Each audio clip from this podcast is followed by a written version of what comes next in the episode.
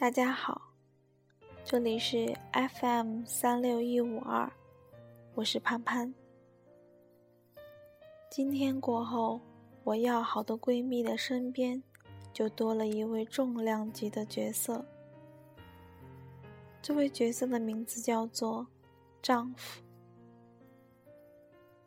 毕业半年后，闺蜜火速的领了结婚证。就是这一纸证书，感慨了身边一票朋友。作为闺中密友的我，感慨中伴随着一种怅然若失。回头想想，感慨些什么呢？结婚，或许意味着我们不能像以前那样肆无忌惮的犯二了。更片面的来说，结婚或许意味着青春时代的结束。今天分享一篇来自日本情爱大师渡边淳一先生的一篇旧文《丈夫这东西》，希望大家能够喜欢。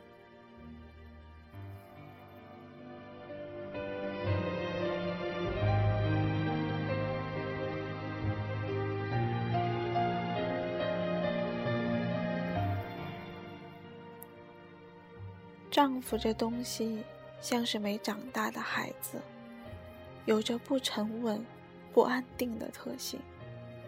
他们明明已经结婚了，却还总是把目光转向外面的花花世界，经常想离家出走，想把老婆给换了。他高兴时，你可能几天也见不到他的身影；他痛苦时，你必须小心伺候他，他还随时会为别的女人心动、着迷、欲生欲死。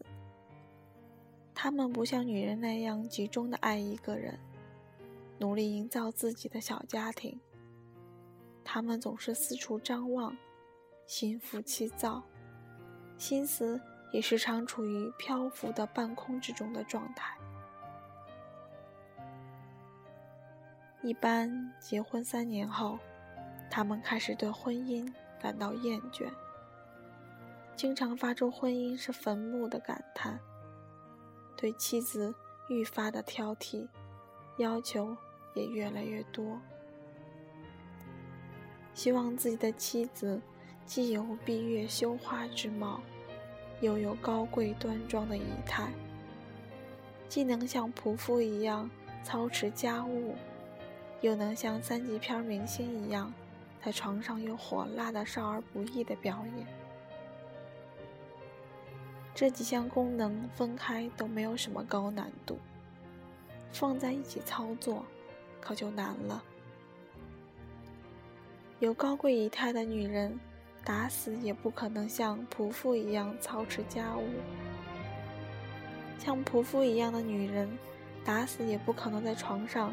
有三级片明星那样的表演，于是他们很烦恼，觉得自己很不幸，祖坟位置葬得不好，让自己娶了一个一无是处、一团糟糕的妻子。从此，他们把妻子藏着，不让她见光，生怕妻子给他丢脸。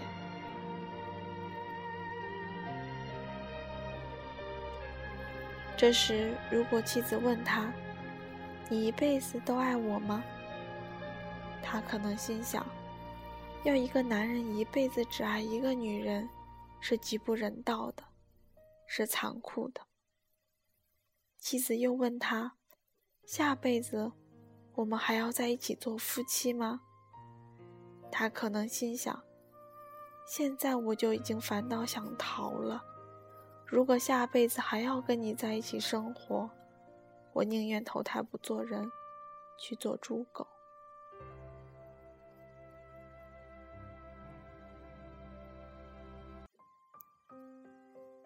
他们开始在外面偷情。如果不幸被妻子发现了，他们几乎会异口同声的辩解：“我只不过是过去玩一玩，又没当真。你这么愤怒干嘛？好像他们偷情是正常的，而妻子生气是非正常的。如果妻子说：“好，那我也去玩一玩。”他双目一瞪，吼道：“男人可以玩，女人不可以玩。”这简直是强盗逻辑了。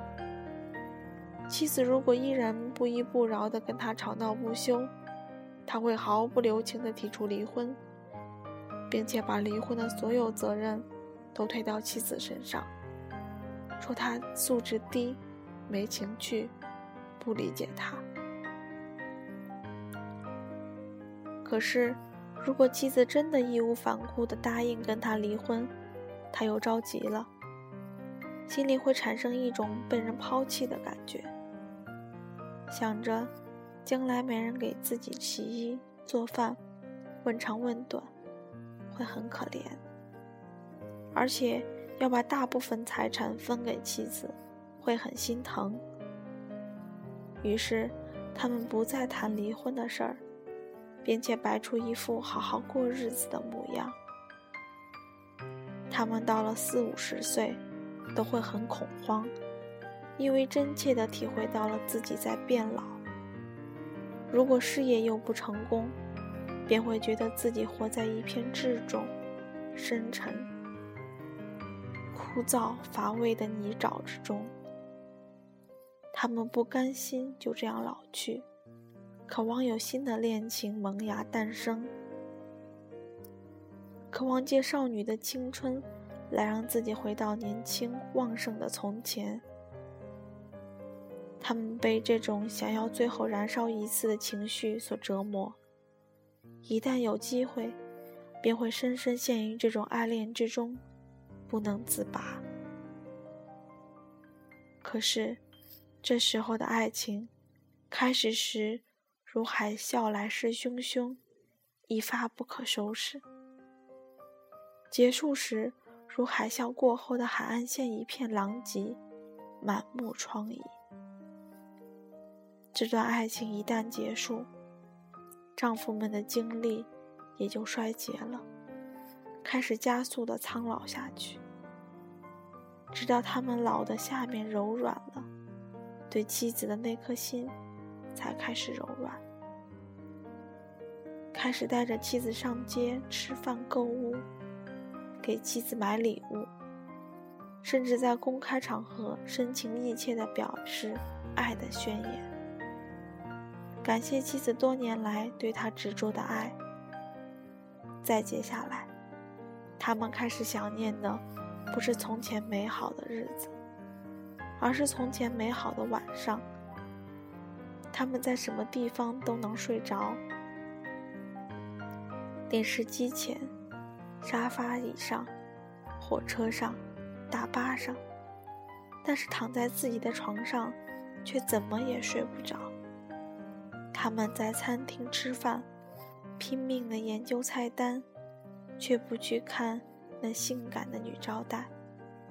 他们不再抱怨婚姻这个坟墓，而是非常庆幸自己拥有了这个坟墓，否则真是死无葬身之地啊！有时候想一想，丈夫这东西真的不是什么好东西。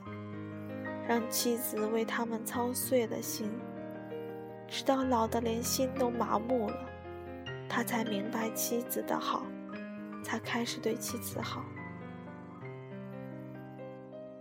现在，许多女人有自己的事业，不用急着嫁人，找长期饭票，因此很矛盾，不知道该不该要丈夫这东西。